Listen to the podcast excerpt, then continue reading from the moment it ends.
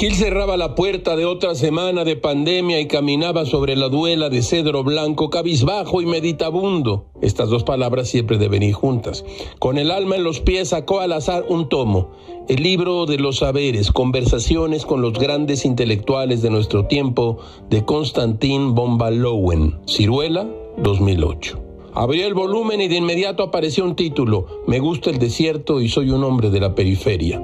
Una larga entrevista con Amos Oz, uno de los escritores que más frecuenta Gil. Escuchen ustedes esta tableta de Amos Oz. Para mí el humor es un curandero y un redentor. He estudiado el fanatismo toda mi vida. Soy un gran experto en la materia y si me promete tomarse con humor lo que voy a decirle, le diré que hasta creo haber inventado el principio del remedio del tratamiento contra el fanatismo. Ese tratamiento es el sentido del humor. Si pudiera meter sentido del humor en cápsulas y hacerlas para que las poblaciones enteras tomaran eh, mis cápsulas, podría aspirar al premio Nobel, no de literatura, sino de medicina. Pero confieso que mi idea de hacer que todo el mundo tomase mis cápsulas de humor resulta, por su parte, un poco fanática.